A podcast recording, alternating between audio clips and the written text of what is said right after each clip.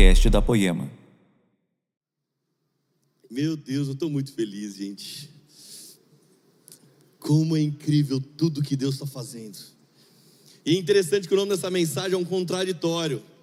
O nome da mensagem hoje é Uma Jornada Sem Deus.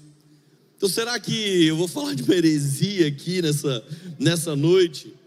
Sabe, essa mensagem, sem dúvida, é para aqueles que estão procurando um caminho mas eu realmente creio que até o final dessa mensagem você vai descobrir se esse caminho é uma jornada com Deus ou uma jornada sem Deus. Mas antes de eu entrar na mensagem, eu quero eu quero falar que aconteceu uma coisa muito incrível aqui na sexta, no sábado. Quem estava na nossa festa caipira? Levanta a mão aí.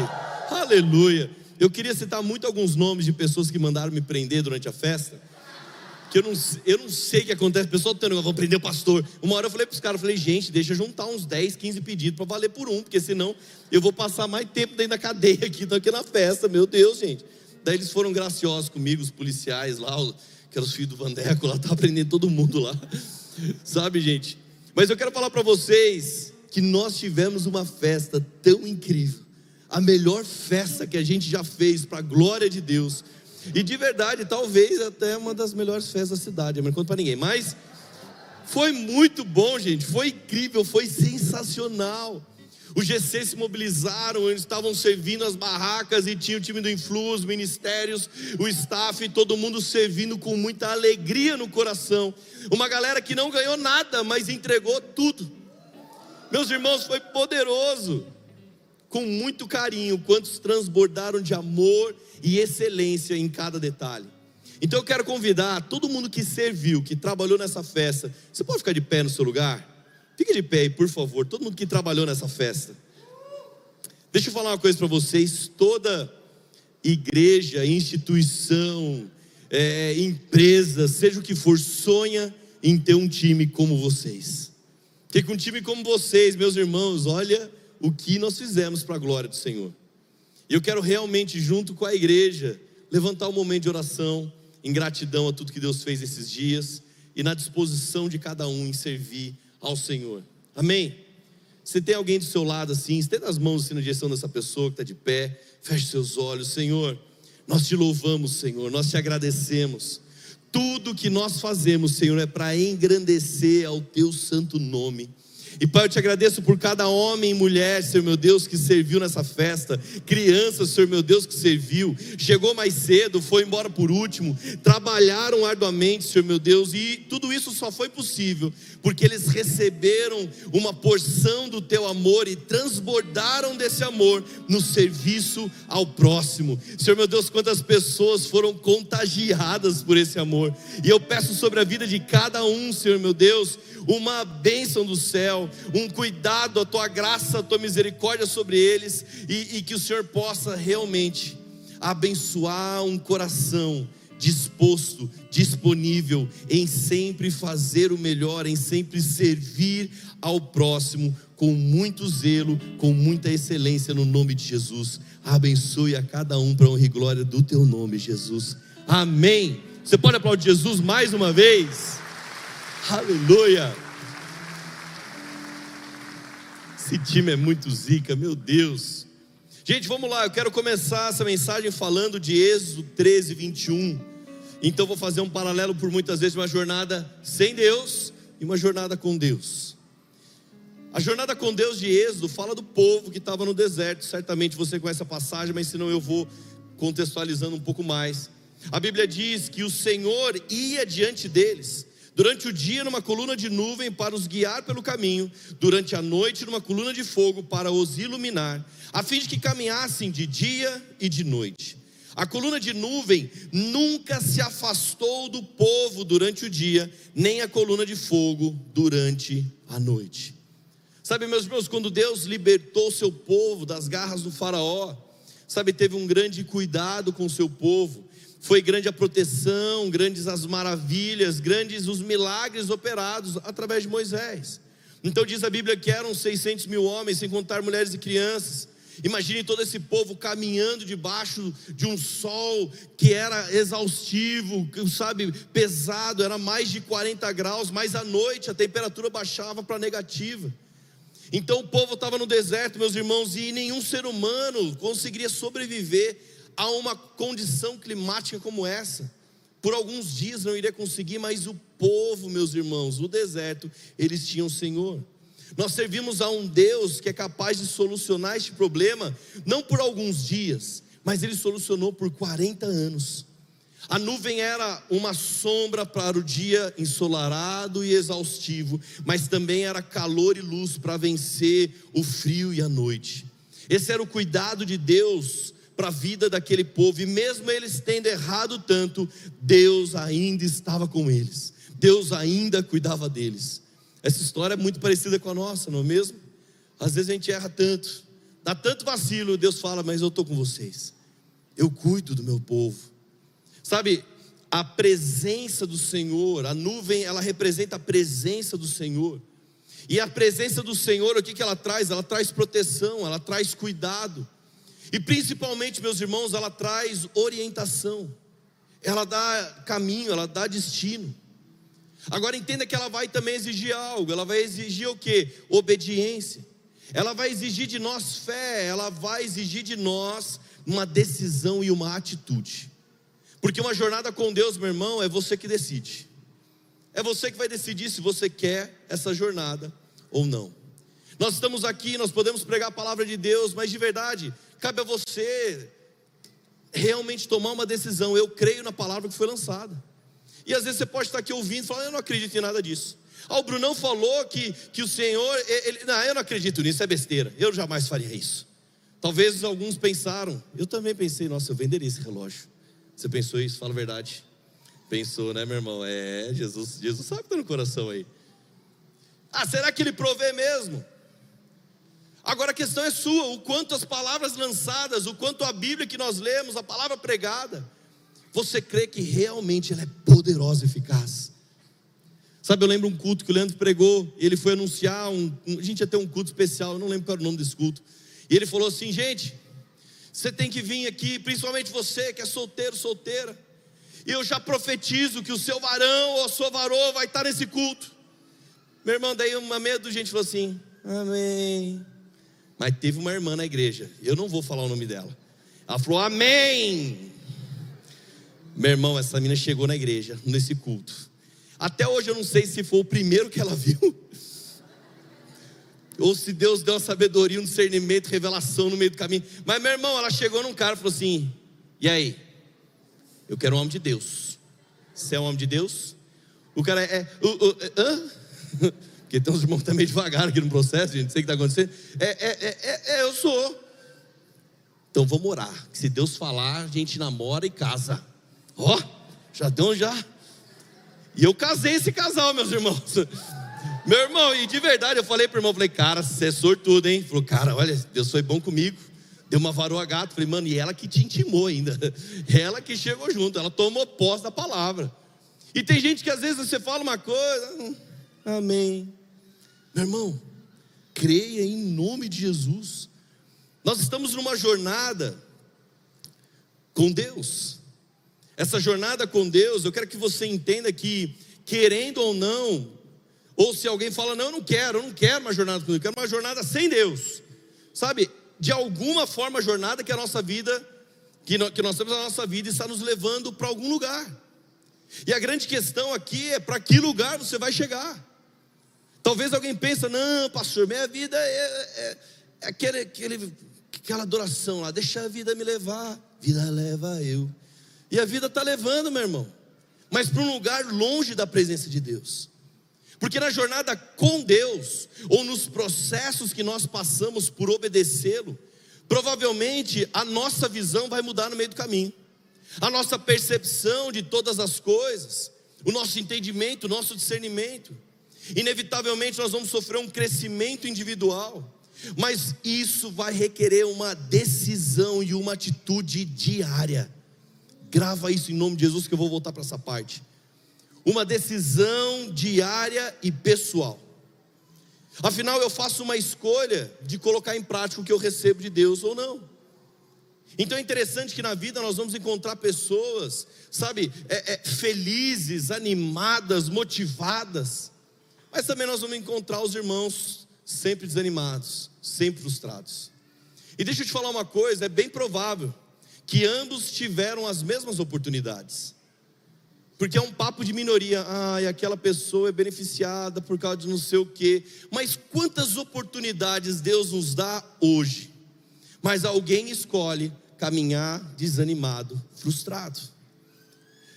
E meus irmãos, a jornada cristã, ela é treta, meu irmão. Fala para o irmão que está só assim, meu irmão, a jornada cristã é treta. É difícil. E sabe por quê? Porque ela nos desafia a ser mais parecidos com Jesus. Ela nos desafia a um nível mais alto. Ela nos desafia, é quando Deus fala: Ei, meu filho, tem uma fase nova para você.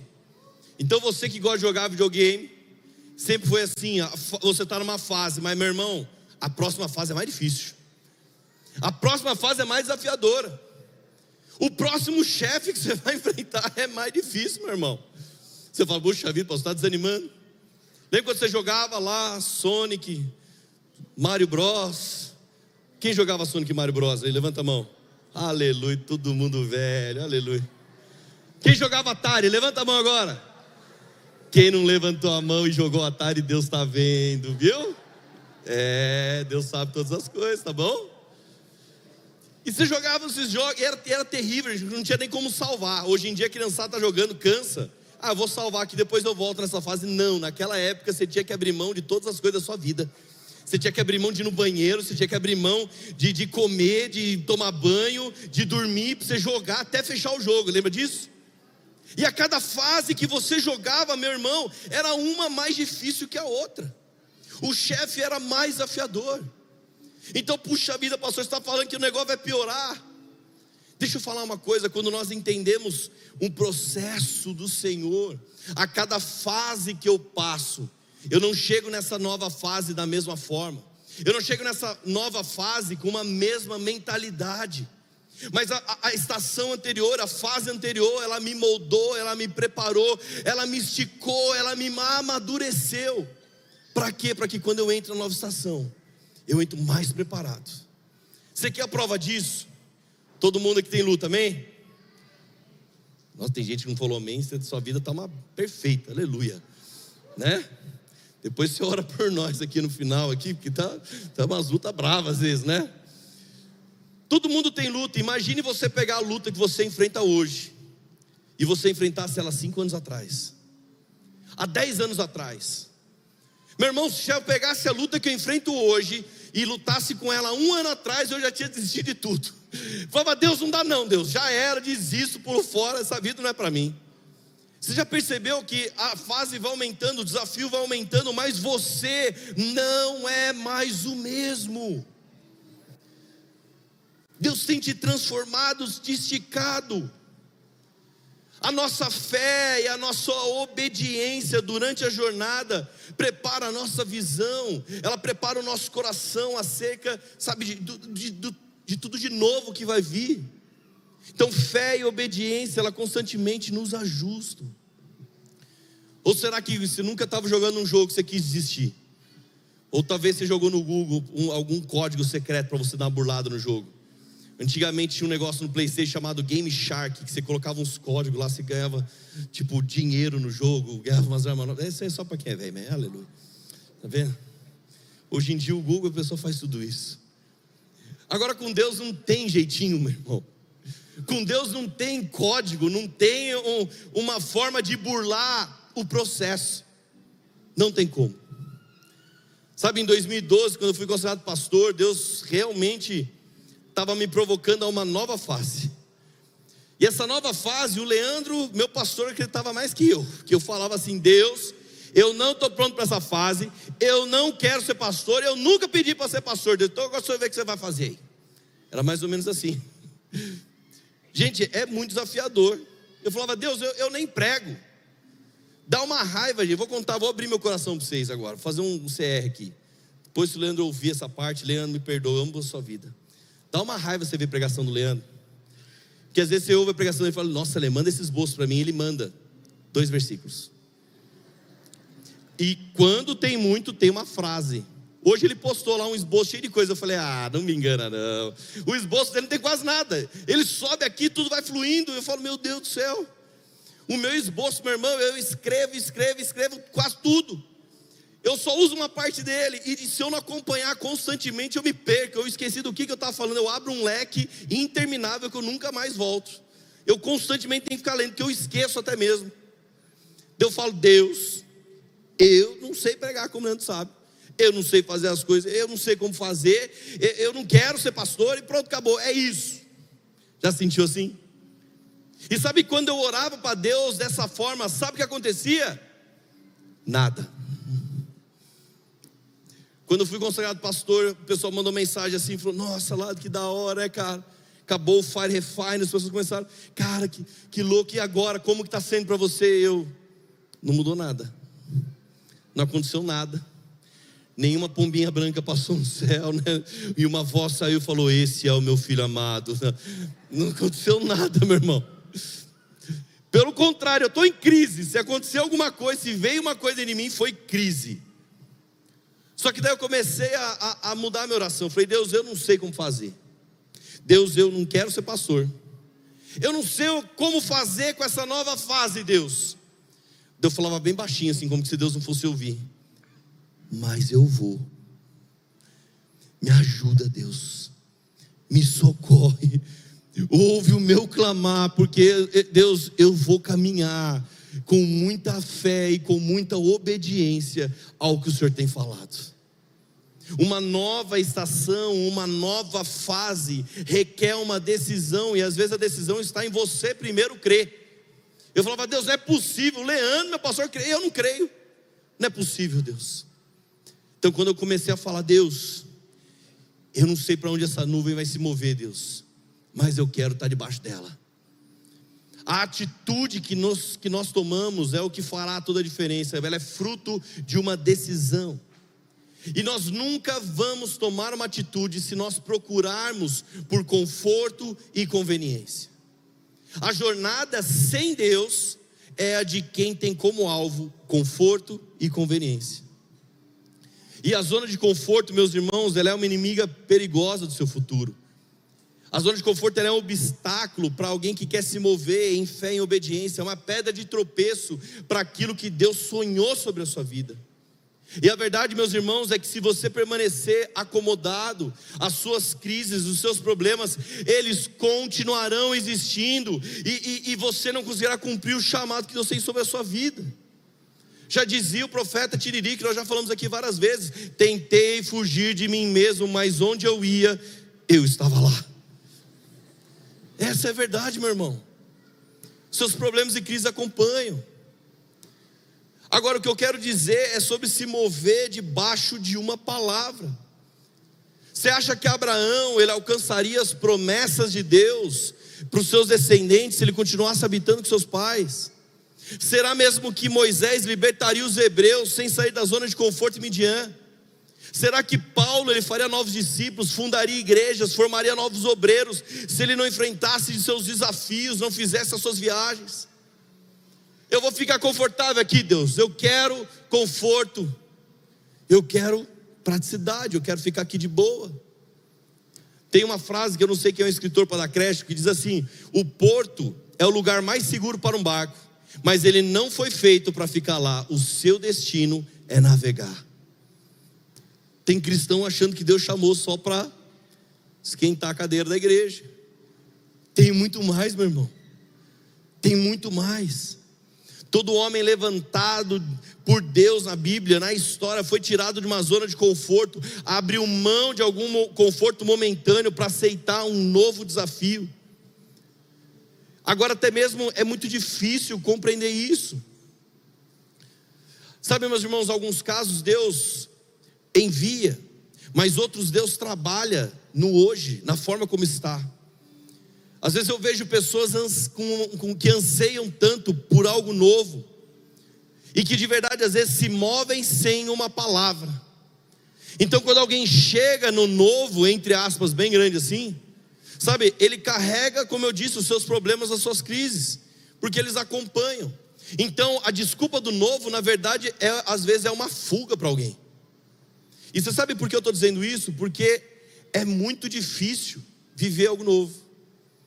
Mais difícil ainda, quer ver? Ó, pega, pega esse exemplo para você entender isso.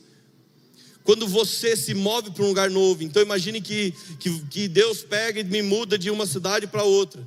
Meu irmão, é inevitável. Assim como o Júnior está fazendo, Deus enviou ele, está trazendo ele agora aqui para Taubaté. Meu irmão, tudo vai ser novo para ele, a igreja é nova, as pessoas são novas, a cultura é nova, a linguagem é nova. O pessoal fala umas gírias aqui, Júnior, que você vai ver, é, é demais. Eu não dou dois meses para ele falar aqui, é gente, armou então nós, né? Você vai ver, ele vai falar rapidinho. Dois palitos aqui tá falando essas coisas, gente. Sabe, quando você está num novo lugar, entre aspas, tá bom? É mais fácil viver o um novo. No caso dele, Deus está enviando com um propósito. E eu realmente espero que a poema catapulte ele para todos os propósitos que Deus tem sobre a vida dele, em nome de Jesus. Então a geografia está mudando, mas eu, sabe o que eu quero dizer para você? O que é muito desafiador é você viver algo novo no lugar em que você está. Como assim, pastor? É muito difícil você ser um marido novo, casado com a mesma mulher, morando na mesma casa. É muito difícil você ser um pai novo com os seus filhos. É muito difícil você ser um novo líder no meio da igreja que já te conhece muito bem. É muito difícil isso. Ah, é mais fácil eu ir para algum lugar, as pessoas me conhecem, mas no lugar que as pessoas te conhecem. Meu irmão, as pessoas sabem até a sua desculpa. Amém? A Laura, quando ela pede uma coisa, eu dou uma, ah, amor, eu vou ver, não sei o que. Ela fala, Aí, já está dando desculpa, né? Você não vai fazer nada, então deixa que eu vou lá fazer. Porque a mulher também, você pediu um minuto, ela sabe que não vai fazer um minuto, então ela já vai lá e faz primeiro. Não espera, né? Sabe o que eu estou dizendo para você? É que nesse lugar de familiaridade, é muito difícil você se tornar uma nova pessoa. Mas presta atenção, não estou falando que é impossível, estou falando que é difícil. Quantas pessoas foram transformadas? Gente, eu estou aqui na, na, na, Poema há 14 anos. E eu tenho certeza que eu não sou mais o mesmo Henrique de, dos 14 anos atrás, de 10 anos atrás, de 5 anos atrás, de 3 anos atrás. Eu não sou mais o mesmo. E eu espero não ser ano que vem o mesmo que eu sou hoje. Amém? Entenda que o conforto, ele alimenta a nossa visão. E a nossa visão, por muitas vezes, é de uma jornada segura, mas sem Deus. Agora, se o conforto alimenta a nossa visão, então a fé e a obediência alimentam as nossas decisões em Jesus. Sabe, meus irmãos, decisões essas que falam sempre em obedecer, em crer a uma jornada de um Deus que constantemente está nos impulsionando, nos empurrando. Vamos lá, eu quero fazer você um novo marido para sua esposa. Eu quero fazer você um novo filho para seus pais. Eu quero fazer você até mesmo um, um, um novo funcionário para o seu chefe. Amém? Amém, Duzão? Ouvi, cadê o Duzão? Essa piada aí. Eu sei que não é fácil, meus irmãos deixar um lugar que nos sentimos confortáveis para se aventurar. Mas se e se essa sempre foi a propósito de Deus? Para aqueles que desejam obedecê-lo, vamos lá, eis que quero fazer coisas novas. Meus irmãos, eu preguei essa semana na Poema de São José dos Campos e uma igreja que eu pastoreei, eu ajudei, sabe, a construir, fundamentar tantas coisas. Eu trabalhei muito naquela igreja, eu chorei muito para aquela igreja. Então eu voltei lá essa semana para pregar e eu comecei a ver, nossa, as coisas estão tão boas aqui. E por um segundo meu coração pensou assim, falei, puxa Deus, é tão bom, né? Quando eu estava aqui, foi tão bom. Agora, agora as coisas estão tão boas aqui, né, Deus?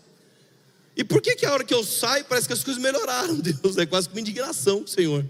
Então, se você não está feliz, está descontente com alguma coisa da Poema Taubaté, meu irmão, fique tranquilo que quando eu sair as coisas vão melhorar. Amém? Ainda bem que ninguém falou amém. Ufa. Ou não sei se é ufa também, né? Que as coisas sempre têm que melhorar. Mas sabe o que eu quero dizer para você? É que voltar para Taubaté de forma natural e racional não falava de algo vantajoso, de algo conveniente para mim. Em uma jornada de segurança, eu não me moveria. Mas em uma jornada com Deus, eu não faço porque é confortável, eu não faço porque convém, eu faço porque Deus mandou. E alguém andando, meus irmãos, sem Deus, faz o que é oportuno, faz aquilo que fala do seu bem-estar. Gente, deixa eu falar uma coisa que está muito chata na igreja. Hoje o evangelho está se tornando um evangelho de pautas, não um evangelho de princípios e valores. As pessoas querem ir na igreja querendo saber o que a igreja é contra, o que a igreja é a favor. Elas estão querendo saber as pautas da igreja e não estão querendo saber o que é pecado e o que não é. Em nome de Jesus, eu não estou aqui para levantar pauta, bandeira de sei lá do que, eu estou aqui para pregar o Evangelho. O Evangelho vai falar: Isso é pecado, isso não é, meu irmão. Pronto, você vai, ah, mas eu decidi viver assim. Problema seu, tudo bem, nós vamos continuar pregando a palavra. Ninguém vai te odiar, ninguém vai expulsar, ninguém vai bater, expulsar o demônio, só que não vamos fazer mais. Nós vamos pregar o que é pecado o que não é. Numa jornada sem Deus, eu falo, sabe, a minha análise é: deixa eu ver se é oportuno a visão da igreja, deixa eu ver se tem vantagem a forma como a igreja lida com certas coisas. Será que é conveniente para mim? E meus irmãos, a conveniência ela se relaciona com a mediocridade. É medíocre o cálculo de benefícios ou de perdas. Deus ele não está negociando com ninguém. Ai, vem para mim, porque se você vier, eu vou te dar uma vantagenzinha. Ele não está barganhando com ninguém, meu irmão. Então a gente tem que parar de calcular o risco porque pode ser que essa seja a tomada de ação necessária. Tantas pessoas sabem que querem viver coisas novas, mas elas não querem perder nada, não querem deixar nada que construíram para trás. Ei, meu irmão, eu vim em São José, uma igreja que eu ajudei a construir. Eu falei, puxa vida, Deus, é meio que. Acho que é essa sensação quando um pai vê o filho casando, fala, puxa, eu investi tantos anos nessa criança. Agora está vindo uma pessoa, está levando embora. Mas se você tem a mentalidade do reino, eu estou preparando meu coração, meu irmão, para daqui uns 15 anos, quando isso acontecer, ou 20. Não, também não quero que demore muito também, né? Quero aproveitar com a Laura ainda, aleluia, em nome de Jesus, né? Sabe, as pessoas não se movem, não querem correr o risco, apenas querem, sabe, vantagem, lucro. E é muito interessante porque você pode olhar para a vida de alguém e você vê várias bênçãos acontecendo. O Júnior falou um pouco aqui, sabe, os testemunhos do, de, no período de um ano, de coisas que Deus fez. Eu sei que ele, ele só citou. Talvez a gente vá ouvir muitos testemunhos de coisas incríveis que Deus fez na vida deles, de todos. E talvez alguém olhe e fale: Nossa, que legal, também quero isso para minha vida. Mas será que você está disposto a sofrer a morte que eles sofreram, a renúncia que eles tiveram que ter? Será que você está disposto, assim como Deus fez com eles, ser provado para então ser aprovado? porque isso é o desafio. Vamos lá, igreja. Deus nos tirou de uma vida natural para que possamos viver uma vida sobrenatural. É disso que eu estou falando. Agora eu creio que se você está aqui, você está por causa de uma jornada com Deus e não o contrário. Então lembra que eu falei que uma jornada com Deus, ou nos processos que nós passamos a obedecê-lo, a nossa visão muda, a nossa percepção, o nosso discernimento de todas as coisas, mas que tudo isso vai depender de uma escolha pessoal, de uma decisão diária. Meus irmãos, eu gosto muito e eu sempre falo sobre isso. Se alguém pergunta para mim, às vezes vai numa gravação alguma coisa, alguém fala, cara, conta para nós aí uma chave, conta para nós um segredo. E, e, eu sempre falo, presta atenção no hoje. Talvez essa seja o que Deus todo dia me provoca, me desafia. Presta atenção no agora de Deus. Deus tem uma ênfase diária sobre a minha vida, sobre a sua vida. A oração do Pai Nosso em Mateus 6,11 diz: Dá-nos amanhã o pão de cada dia. É isso? Ufa, irmãos, deve que estão lendo a Bíblia. Dá-nos hoje, dá-nos hoje o pão de cada dia. Provérbios 27, 1: Não se gabe do dia de amanhã, pois você não sabe o que este ou aquele poderá trazer. Mateus 6,34, portanto, não se preocupem com amanhã, pois o amanhã trará suas próprias preocupações, basta a cada dia seu próprio mal. Eu acho que cada passagem aqui tem um contexto, não vou entrar nelas, mas o que eu quero dizer para você é que Deus não te deu o amanhã. Para para pensar o quanto isso é, isso é pesado, meus irmãos. Ninguém pode afirmar, ninguém tem a garantia aqui de falar, amanhã eu acordo vivo. Quer dizer, se você acordar, você já está vivo, mas amanhã eu estou vivo. Ninguém pode falar isso. Mas o que todo mundo que está aqui pode falar é que Deus me deu hoje. Ele me deu hoje. A jornada proposta de Deus para a sua vida é hoje. E, gente, alguém pode pensar: ah, é muito legal quando eu ouço, às vezes, alguns planos. Olha, pastor, um dia eu vou fazer isso. Um dia eu, eu, eu, vou, eu vou viver de, de, só de renda. Daí você fala, cara, você já, já tá, começou a investir? Não. Mas um dia eu vou de renda. Então, começa, meu irmão. Não, um dia, pastor, nosso, um dia eu vou pegar minha esposa, eu vou fazer isso, aquilo. E glória a Deus, você programar uma viagem, um passeio. Mas a questão é: o que você pode fazer hoje para ser um marido melhor para ela? O que você pode fazer hoje na sua casa para ser um governante melhor? Uma esposa melhor? Ah, mas um dia, não é um dia, é hoje. O que você vai fazer hoje? Meus irmãos, essa semana eu faço 11 anos de casado, oh glória a Deus. Semana que vem eu, eu, eu não quero ver nenhum de vocês, gente. Eu vou sumir da igreja. Nossa, e se eu for para algum lugar ver um de vocês, eu vou falar assim: não, não te conheço. Porque ultimamente eu paro nos lugares, alguém já fala uma pergunta, eu já não paro, mas eu fico falando. Não sei que função de pastor que agora não para mais de falar, né? Mas aleluia. Daí, eh, semana que vem eu quero sumir, que é 11 anos, meu irmão. 11 anos que a Laura me suporta, mas eu tenho o privilégio de ser casado com ela. Oh, glória a Deus, aleluia. Vou celebrar muito. E ela, ela sabe as coisas que eu vou falar, ela já sumiu dali. Daqui a pouco ela volta. Quando ela voltar, eu faço a piada de novo. Que na verdade é para ganhar moral, né? Mas a verdade é que a minha oração, a minha busca, falou o que eu posso fazer para ser um marido melhor para ela hoje. Às vezes é simples, meu irmão, às vezes é você mandar uma mensagem. Às vezes é você parar em algum lugar e comprar um bombom e falar, pensar, olha, passei o dia pensando em você, gata. Ó, oh, eita, anota isso aí, gente. Anota esses. Não, mas um dia eu vou fazer uma viagem lá para não sei não. Beleza, esse dia quando chegar, glória a Deus, aleluia, vai juntando dinheiro. Mas enquanto não chega, faz a, né, faz a média com ela. Mulheres faz a média com o marido. E cada dia você vai se tornar um marido melhor para sua esposa, uma esposa melhor para o seu marido. Até uma hora que você, um vai olhar para o outro e falar, nossa, a gente, a gente parece que todo dia está se renovando. Todo dia é uma renovação do nosso casamento, todo dia é uma renovação da nossa aliança. E eu nem vou falar como que renova a aliança, porque tem criança aqui ouvindo. Mas, gente, aleluia. Até mesmo a nossa a nossa atuação ministerial, todas as coisas que fazemos, fala de entender o que Deus tem hoje. Não é sobre ah, um dia eu vou ser, um dia eu vou fazer. Não negligencie o hoje de Deus. Deixa eu falar para você, tem gente que chegou na poema e ficou esperando, ah, um dia alguém vai me chamar para fazer parte do corpo. Um dia alguém vai me chamar para servir na igreja. E tem gente que estava aqui ontem que ninguém chamou, mas começou, o pessoal começou a carregar a cadeira, o cara que pegou a cadeira começou a carregar também. Ninguém pediu.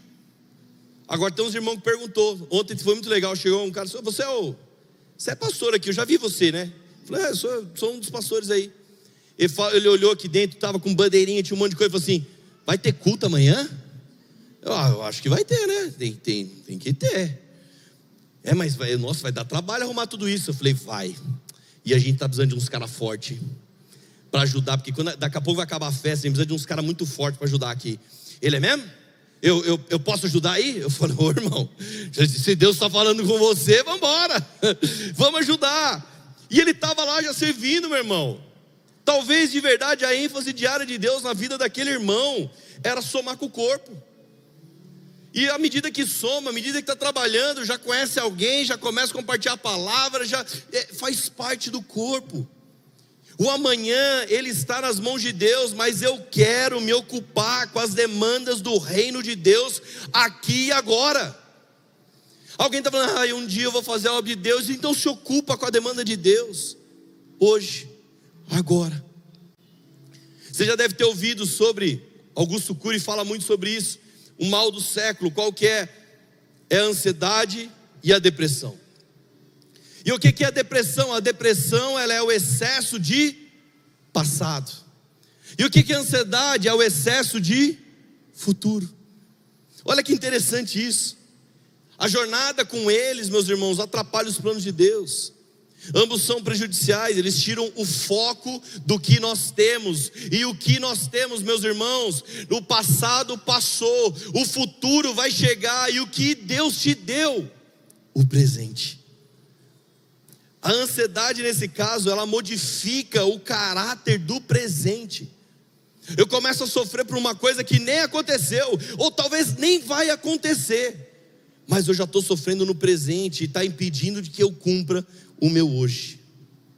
Vocês entendem isso? Isso nos leva a um desgaste de energia, isso nos faz perder o foco, é uma frustração. Lembra que a nuvem ela tirava o desgaste, o cansaço e ela também dava direção. Eu quero falar para você, eu estou falando tudo conectado a algo diário. A confiança em Deus é o remédio contra a ansiedade do amanhã. E meus irmãos, eu não estou falando que é fácil, eu não estou falando que é seguro, eu não estou falando que é conveniente. É muito difícil. É difícil demais ter fé, crer e obedecer em Deus, sabe? A todo momento Ele nos desafia e nos forja para uma jornada com Ele. Mas é muito difícil. Ah, pastor, eu sou ansioso, então eu estou em pecado? Não, meu irmão. Mas Deus quer trabalhar isso. Eu contei aqui, eu lembro quando 2005 eu fiz 18 anos, meus irmãos. Eu eu trabalhava já desde, desde garoto, trabalhava na oficina mecânica, eu juntei dinheiro. Eu tinha um sonho de ter uma moto CB500, era meu sonho, cebolão. Então eu comecei a juntar dinheiro, eu fiz 18 anos, tirei a habilitação, habilitação quente na minha mão. Daí eu fui, achei a moto, era a cor que eu queria. Eu comprei a moto do cara, daí o cara falou assim: só tem um problema. Vai levar sete dias para o documento chegar, uma semaninha, rapidinho, daí você pode pegar a moto. Enquanto isso, a moto não pode sair daqui. Meus irmãos, eu esperei 18 anos para andar naquela moto. E o inimigo se levanta e fala que eu tinha que esperar mais sete dias. Meu irmão, foram os sete dias mais longos da minha vida. Eu emagreci 4 quilos naquela semana de tanta ansiedade. Eu não conseguia comer, não conseguia fazer mais nada. Eu só pensava, eu queria tanto aquela moto. Eu preciso comprar mais moto, eu sei. Ver se emagrece um pouquinho. Brunão também está precisando comprar umas motos aí, umas 10 motos mais ou menos vai ficar, vai ficar bom para o Bruno.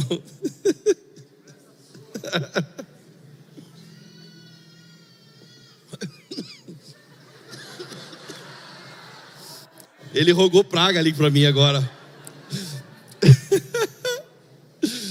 Sabe, meus irmãos, quanta gente está sendo roubada diariamente, quantos estão sendo roubados de um propósito diário, de uma jornada com Deus por não conseguir encontrar um Deus no presente.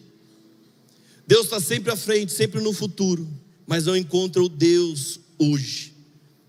O que eu quero dizer para você é que não deixe que as inquietações com amanhã afetem seu relacionamento com Deus hoje. O futuro está nas mãos de Deus, mas ele é influenciado pela sua decisão hoje. E você tem que sair daqui, meu irmão, nessa noite, falando: Deus, eu quero cumprir os teus propósitos, eu quero, Senhor, entender a sua ênfase diária, eu preciso, Deus, entender o que o Senhor tem para a minha vida. Os sacerdotes que estão sendo formados são aqueles que têm realizado a vontade de Deus, sabe como? Dia após dia. Então, deixa eu te contar: a verdade é que não existe uma jornada segura sem Deus. Mas também não existe conforto e conveniência numa jornada com Deus. É uma ilusão achar que um lugar, que existe um lugar seguro sem Deus. Talvez essa seja a mentira do inimigo para nós. A mentira de que, olha, tá tudo bem você permanecer como está. E o inimigo fala assim para você, porque no meu livro do, do, do inferno tem um versículo que diz assim: ó, em time que está ganhando, não se mexe. Então alguém pode ter uma ilusão, puxa, minha vida agora está melhorando, tá... então, eu não vou fazer nada, eu não vou me mover. O inimigo está falando, isso, fica quietinho. Para que, que você vai arrumar negócio de igreja? É treta. Daí alguém chega e fala, mas a igreja tem um monte de gente doente. Mas lógico que tem, gente. Você é outro doente, está chegando. Ah, mas a igreja, eu vi problemas na igreja. Mas sempre vai ter. E se existir uma igreja perfeita, quando você chegar lá, ela deixou de ser perfeita, porque você chegou. Amém? Você está entendendo esse princípio? Então eu penso assim, nossa, tal poema é demais. Eu chego lá e falo, não é mais, porque eu estou aqui, eu já estou. Então o inimigo está falando, olha, fica, deixa, deixa como as coisas estão. Gente, eu sempre me perguntei, como que pode, um, quem serve no Poeminhas, meu irmão, é demais esse ministério. Porque eu tenho três filhos, os três filhos meus deixou meio doido, sabe? Conto para ninguém, não é um segredo. Eu falo, não é possível. Daí você chega, ah, tem gente que está ali que dá aula a semana inteira para criança. Daí chega no domingo, vai servir no poeminhas. Eu falo, meu Deus do céu, vou levantar uma estátua aqui dessa pessoa aqui. Brincadeira, é adoração, idolatria, não pode. Mas, então você fala, meu irmão, como é que você consegue? Não é possível. Eu fico louco com os três que eu tenho. Daí você fica com mais trinta e pouco aí. E, e, e meus filhos, humildemente, é mais obediente, porque tem umas crianças que não é obediente, não, viu? Papai, mamãe, olha, Vou colocar os nomes aqui depois no telão, ó. Passa o próximo, não, brincadeira, não vou fazer isso não. Mas imagina algum, algum pai já, meu Deus, vai aparecer o nome do meu filho. então, enquanto o inimigo está falando, olha, para que você vai arrumar dor de cabeça? Para que você vai servir lá na igreja? É treta. Tem um irmão que vem, trabalhou a semana inteira, fica olhando o carro ali no sentinelas, daí chega alguém que quer parar o carro. Armo, dá um jeito de colocar meu carro aí, mano. Daí a pessoa fala, cara, mas não tem como, só se for em cima de outro, tá lotado. E o cara xinga, briga, fala mal. E o irmão de sentinelas responde, sabe como? Deus abençoe sua vida, irmão. Meu irmão, é treta demais servir. O inimigo está falando, tá vendo? Eu falei para você ficar de boa. Mas sabe qual a proposta de Deus? A proposta de Deus é: vamos lá, filho. Vamos lá, filho, tem um caminho que eu quero te colocar. Existe uma jornada com um propósito. E fica tranquilo, porque nessa jornada você não está sozinho. Eu tô com você. Enquanto o inimigo fala, fica parado, não mexe, não se move. Deus está falando, vamos, filho. Às vezes acho que Deus está até dando um, um, pontapézinho assim no bumbum de alguém, nas nádegas de alguém, para não falar as palavras, né? Bumbum, nas nádegas de alguém, falou assim: Vamos lá, filho. Eu estou com você nessa jornada. Eu te fiz, não foi para ficar num porto, num lugar de aparência, de segurança, de conforto. Eu vou levar você em lugares, eu vou te usar, você vai ser minha boca, meu instrumento. Sabe, meus irmãos, deixa eu contar uma coisa para vocês. Sabe o que eu tenho muito medo, o que eu tenho muito temor? É de algum momento a estação mudar, Deus se mover e eu ficar preso a algo velho. Eu morro de medo disso. Parece que hoje nós lutamos em um tempo que as pessoas elas estão vivendo de coisas passadas elas estão vivendo simplesmente, sabe, tomados de, de tamanha religiosidade, estão presos a uma estação anterior, estão engessados a um método que aprenderam, a um molde que lhes foi ensinado, e a igreja só pode funcionar se for baseado naquele molde, como se Deus se limitasse a um molde, meu irmão. Não, não mexe nisso aqui.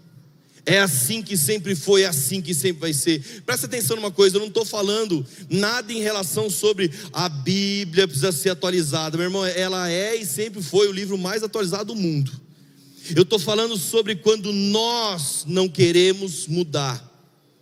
E muitos buscam uma religião para acomodar o seu ego. Uma religião que acomode o seu ego. Você sabia, meus irmãos, vou pegar esse exemplo que aconteceu também, Bruno sofreu bastante com isso. Você sabia que as pessoas atacaram demais a festa que nós tivemos ontem? A festa caipira. Porque, para alguns, sabe o que? Essa é uma festa de origem pagã. Essa não sei o que, é, é para os deuses, sei lá eu do que. Alguém viu a gente adorando algum deus aqui, meu irmão? Não, mas essa festa aí é uma festa idólatra. Ou melhor, quando alguém fala assim essa frase, ah, é o fim mesmo, o mundo está entrando dentro da igreja. Ah, meu irmão, dá paciência, né? Eu não vi em nenhum momento o mundo moldando a igreja. Você viu o mundo moldando a poema?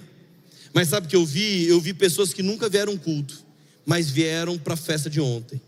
Eu vi gente que jamais entraria num culto evangélico, porque tem um estereótipo, tem uma coisa formada que ah, os crentes é isso, aquilo, aquele outro. Mas aí algum de vocês está sentado, mandou um convite, mano, vai ter uma festa lá, mano, cola lá. E o irmão colou. Uma pessoa chegou para mim e falou assim: é tudo gente contratada aqui que está servindo? Está trabalhando aqui? Eu falei, não, é tudo voluntário. Ninguém está ganhando nada? Eu falei, não. Todo mundo está servindo. Nossa, que pô feliz, né? Teve um fornecedor nosso que ele veio trazer uma, um material que a gente comprou. E quando ele trouxe o material, falou assim para nós: é, Tem problema se eu ficar um pouquinho para a festa? A gente, claro que não, fica aqui, por favor. Daí ficou umas duas horinhas da festa, aí no final veio nos procurar, falou: Olha, que festa legal, que povo feliz que vocês são, né? Será que eu posso vir na missa de vocês aqui amanhã? A gente é claro que pode. E se você estiver aqui, Deus abençoe muito sua vida. É para isso mesmo, irmão. A gente tinha o Alu, atitude, liberdade unção. A gente fazia um culto, meu irmão. É, é os crentes ficavam loucos, eles falavam que era balada. Daí um dia a gente estava aqui, rolando uma sonzeira aqui, tocando Rodolfo e não sei o que. Daí passa um cara lá na rua, fala para o sentinela: O que, que é aí? É balada? Sentinela: É. O cara entrou, o cara entrou, ficou, depois no final, quando acabou o culto, todo mundo embora, o cara sai e vira pro centro. Ô oh, mano, muito louco, hein, cara? Mas não é balada, não, né? É, é coisa de Jesus. Você fala, irmão, é, vem, cai dentro, velho. É, vem aqui, cara. É isso aí. Pode vir. Mas alguém está parado em uma estação antiga. Está parado, engessado, porque foi ensinado assim. Então, se o problema é porque, ah, mas tal festa é porque a festa é pagã. Então fala o seguinte: não comemora mais aniversário. Aniversário foi abolido pela igreja lá no século IV, porque estava relacionado com magia.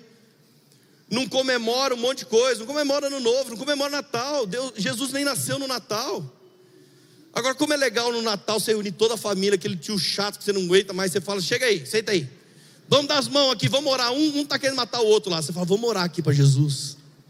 Ei, meu irmão. A toda hora a estratégia que Deus te dá, meu irmão, usa. Usa, o mundo está em movimento e tem gente brigando. Ah, mas isso aqui não é de Deus. Os crentes endemonizavam a rádio. Até o dia que alguém chegou lá e começou a pregar o evangelho na rádio. Um dia a televisão era do diabo, então foi lá, alguém começou a pregar na televisão. É que não tem muitos bons exemplos, mas na internet a mesma coisa, a internet é do diabo, viu? Como é que fez a pandemia? Acabou a igreja. A igreja que não transmitiu o culto online acabou. Sabe, meus irmãos, é muito chato isso. A religiosidade ela está discutindo se o homem ele tem que usar terno, se a mulher pode usar calça jeans ou não. E entenda em nome de Jesus, eu não estou falando contra costumes de uma igreja. Se a igreja tem o costume o, do, do cara terno, outra coisa assim, tudo bem, isso é um costume, é uma prática dela, amém, eu não estou ferindo isso. Mas quando colocam como uma forma de que é de Deus e que não é de Deus, isso é inaceitável. Enquanto o mundo ele, ele avança e estabelecer a cultura dele, a igreja está discutindo coisa besta. A luz no púlpito, muita luz não pode, não é de Deus. Parede preta é do diabo. Parece que o diabo tem loja de tinta, meu irmão. Não tem. Meu Deus, e tem gente que está discutindo essas coisas. O homem é contaminado, sabe, por tamanha religiosidade e um zelo sem conhecimento algum, que só serve para distanciar pessoas. Sabe, alguns transbordam de orgulho para se sentirem santos. E sabe por que eu estou falando tudo isso aqui para você? Para você entender uma coisa, meus irmãos: nós somos o povo mais feliz da terra, e qualquer oportunidade que nós tivermos, nós vamos pregar o Evangelho. Se for numa festa caipira, vai ser. Se for num evento na rua, vai ser. Eu não sei como. Tem irmão que está evangelizando o outro aqui na igreja, jogando GTA, RP lá, entra e começa a pregar para Jesus. e é, começa a pregar Jesus e ainda faz um apelo. Daí no GTA os caras levantam a mão ainda lá, tipo, você aceita Jesus, meu irmão do céu. Mas alguém deve estar falando, é do diabo. Tem gente perdendo a estação, perdendo tempo e enchendo quem está se movendo. Olha só que a Bíblia diz, Números 9. Eu não estou bravo, não, tá, gente? Parece que eu estou bravo, mas não estou bravo, não. A Laura falou assim: estava bravo de manhã. Eu falei: não estava, amor. Daí ela falou: você estava. Eu falei: agora estou começando a ficar. Números 9, 15.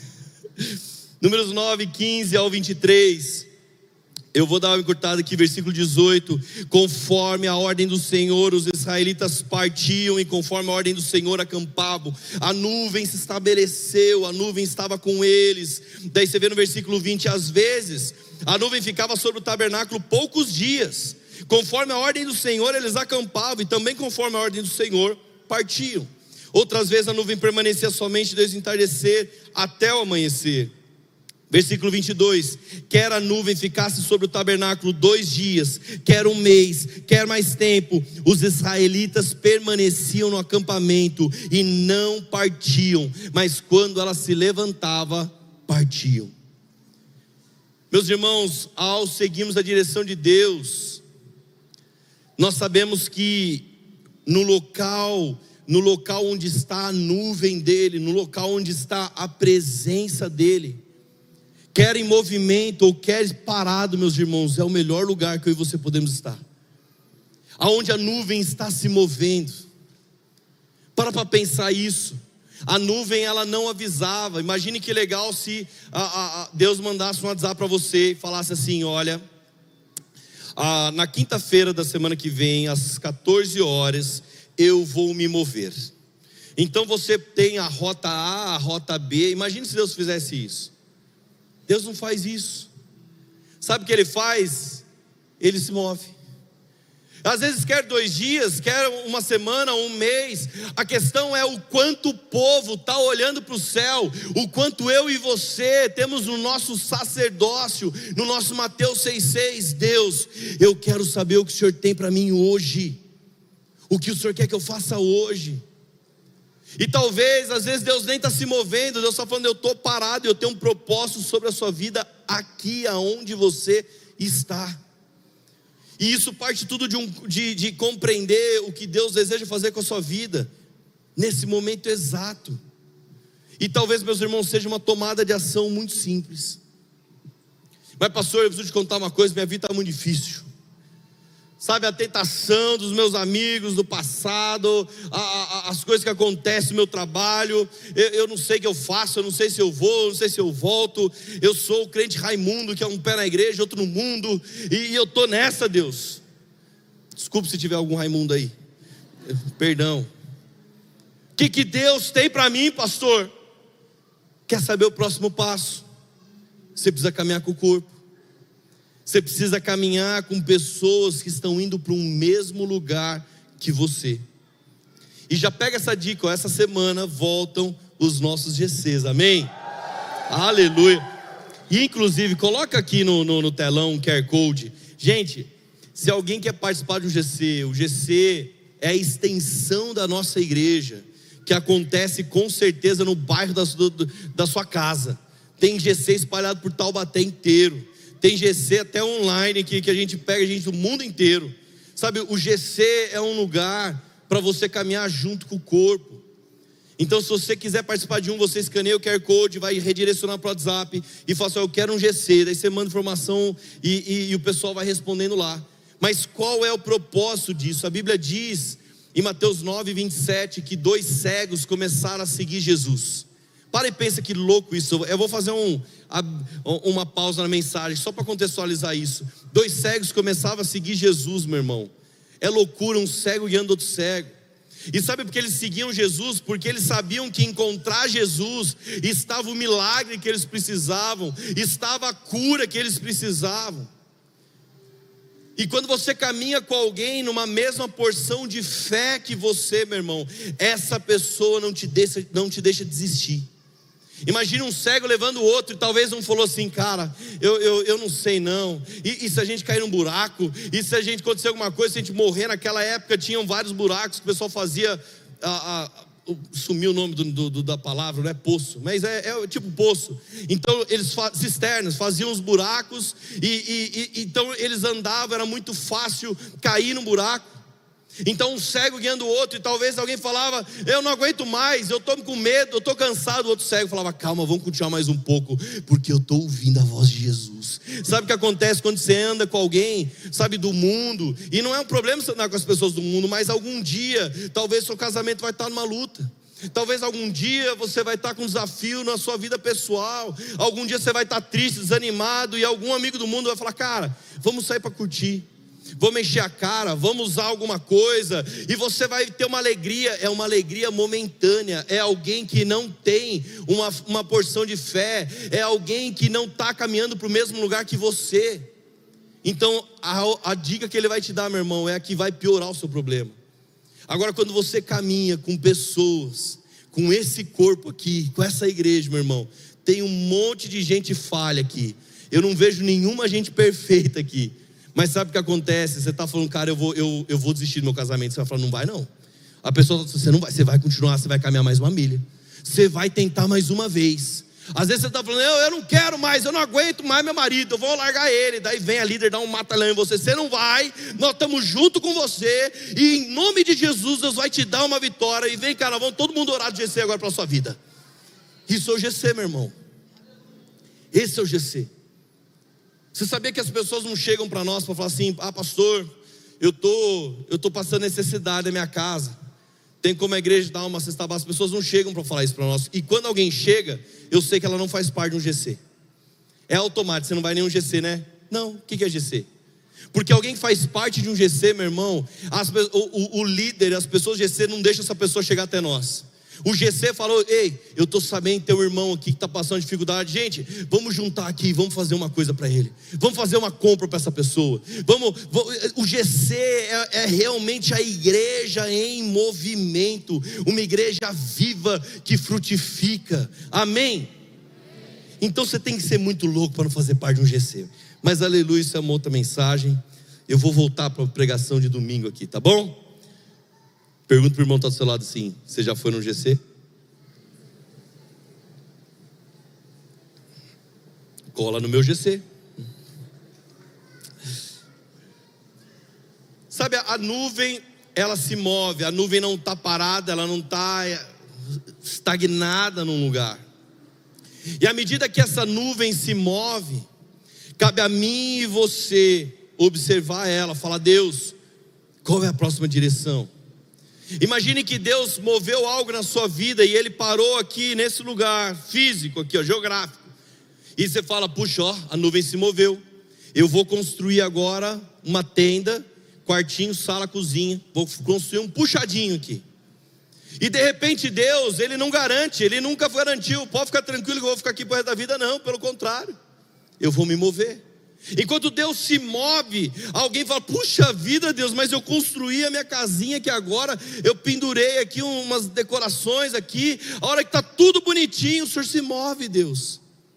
E a questão é o quanto você quer estar tá debaixo da presença dEle, da vontade dEle, ou o quanto você quer ficar com as coisas que você construiu. Deserto, meu irmão, é escola de Deus para a nossa vida, mas deserto não é lugar para se morar. E tem gente que está construindo puxadinho nele. Agora é lógico que os maiores, onde há os maiores problemas, há os maiores milagres. Deus operava grandes milagres para o povo no deserto. Mas não dá para ficar parado, achando ou deduzindo para onde a nuvem de Deus vai. Eu tenho que estar atento a ela. Eu tenho que estar observando. Será que você consegue acordar e perguntar: Deus, o que o Senhor vai fazer hoje? O que o Senhor quer que eu faça hoje. Então entenda que nós estamos em um processo e não em um evento. Quantas vezes, meus irmãos, eu já quis que algo acontecesse do dia para a noite, mas eu não queria passar pela jornada, eu não queria passar pelo processo, pois o processo nós temos que entender, nós temos que buscar um discernimento de uma nova estação. A nuvem está se movendo, mas alguns ainda não entenderam isso. E cada vez que ela se move, tudo que eu quero, tudo que nós temos que buscar é estar debaixo da presença dela, debaixo da, de, debaixo da, da presença de Deus. Sabe, meus irmãos, eu quero contar uma coisa para você: só vive o propósito quem suporta o processo. Só vive o propósito quem suporta o processo. Quando eu vim para de São José para Taubaté, não era confortável, não era conveniente.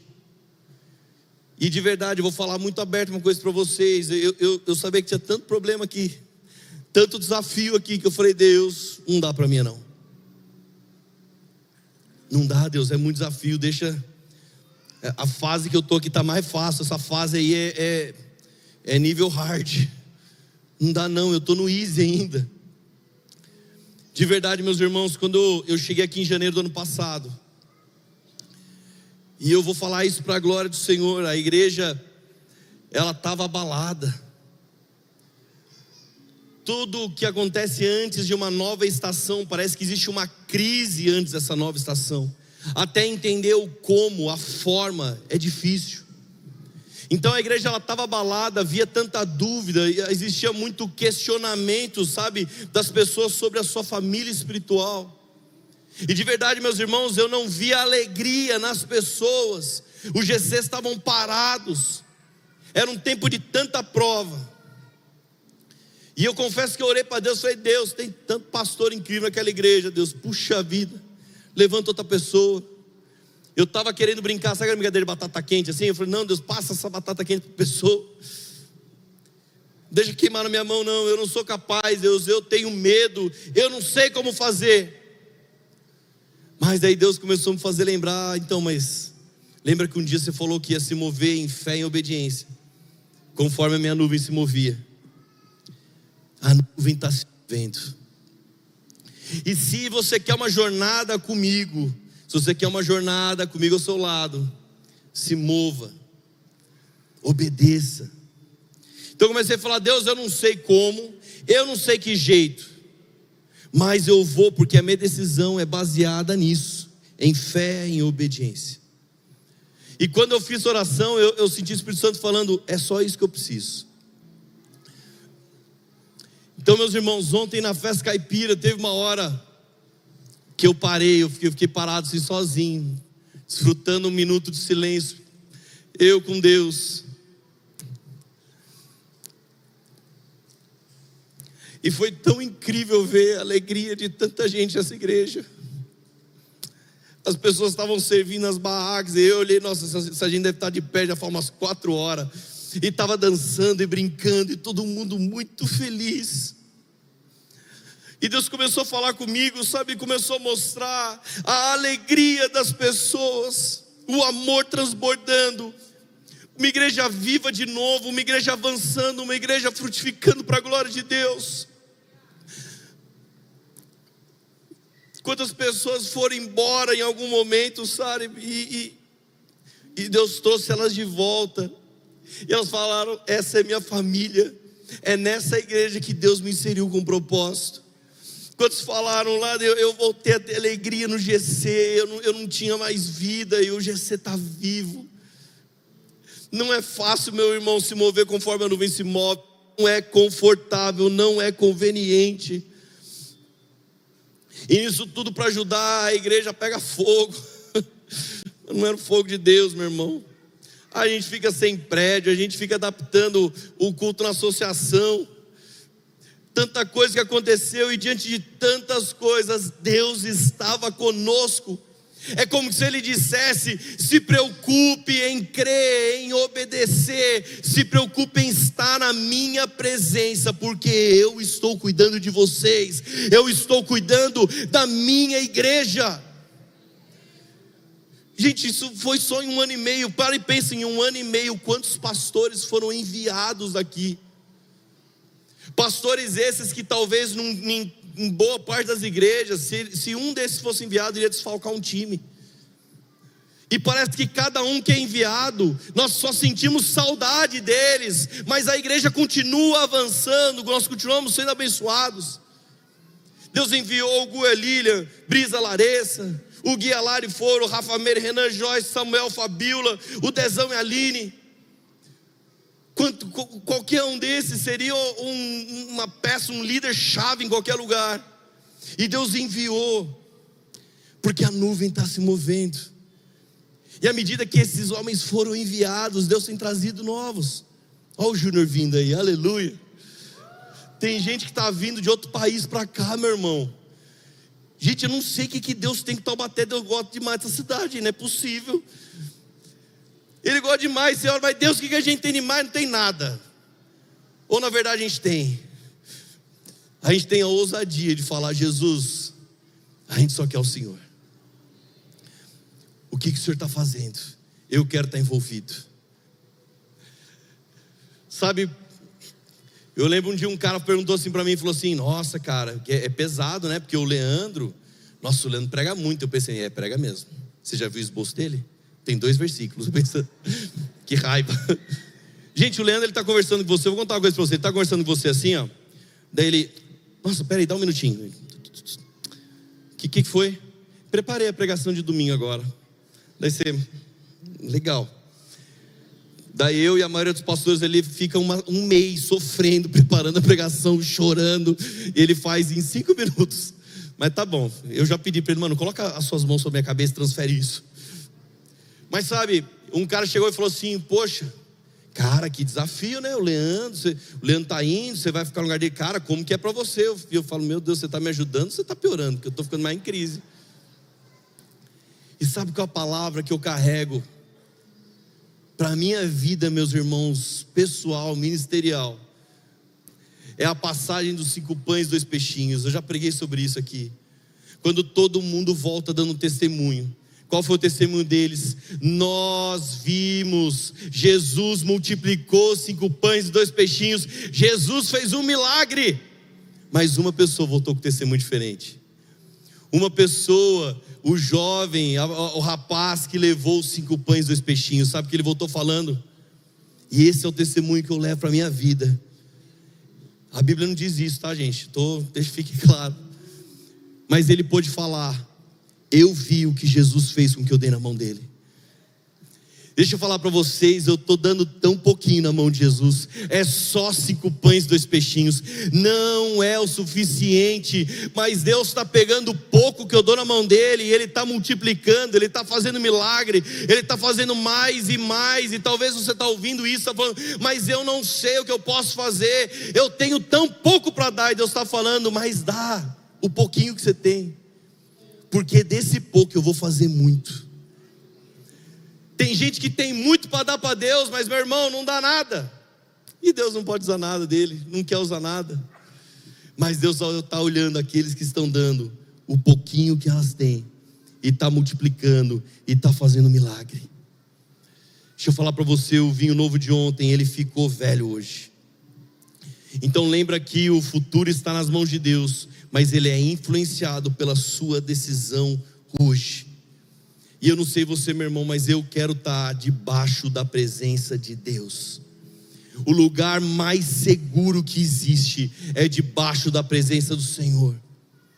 Uma jornada com Deus, ela não é confortável, ela não é conveniente, mas é o melhor lugar para se estar. Você crê nisso? Se o pessoal quiser ir subindo aqui, vem cá. Por muitas vezes, às vezes nós carregamos uma acusação, um peso, de pensar: Deus, eu não consigo, Deus, eu não posso, Deus, a, a, o meu passado, Senhor meu Deus, olha as coisas que eu já fiz. Alguns estão, estão presos no passado. Mas sabe que a palavra é incrível? A Bíblia diz em Lamentações 3, 22 e 23. Sabe que a Bíblia diz sobre uma nova oportunidade. O que, que ela diz? Fala assim: graças ao grande amor do Senhor, é que não somos consumidos, pois as suas misericórdias são inesgotáveis, renovam-se a cada manhã. Meu irmão, era para você dar um glória a Deus mais forte agora. Renovam-se a cada manhã, grande é a sua fidelidade. Meu irmão, Todo dia Deus te dá uma nova oportunidade. Todo dia Deus está falando: você tem uma nova chance comigo, filho. Você tem uma nova chance de se arrepender. Você tem uma nova chance de fé e obediência, de tomar uma decisão na sua vida. O Leandro pregou aqui há duas, três semanas atrás. Agora chega, agora vai. É todo dia uma nova oportunidade. Mas não é para você olhar, ah, eu vou pegar a oportunidade que vai vir amanhã, não. Deus quer hoje, meu irmão. Se nós entendermos o propósito que Deus tem hoje, Ele vai nos amadurecer para o reino que Ele está preparando. Você está preparado para isso? Você pode ficar de pé. Sabe, meus irmãos,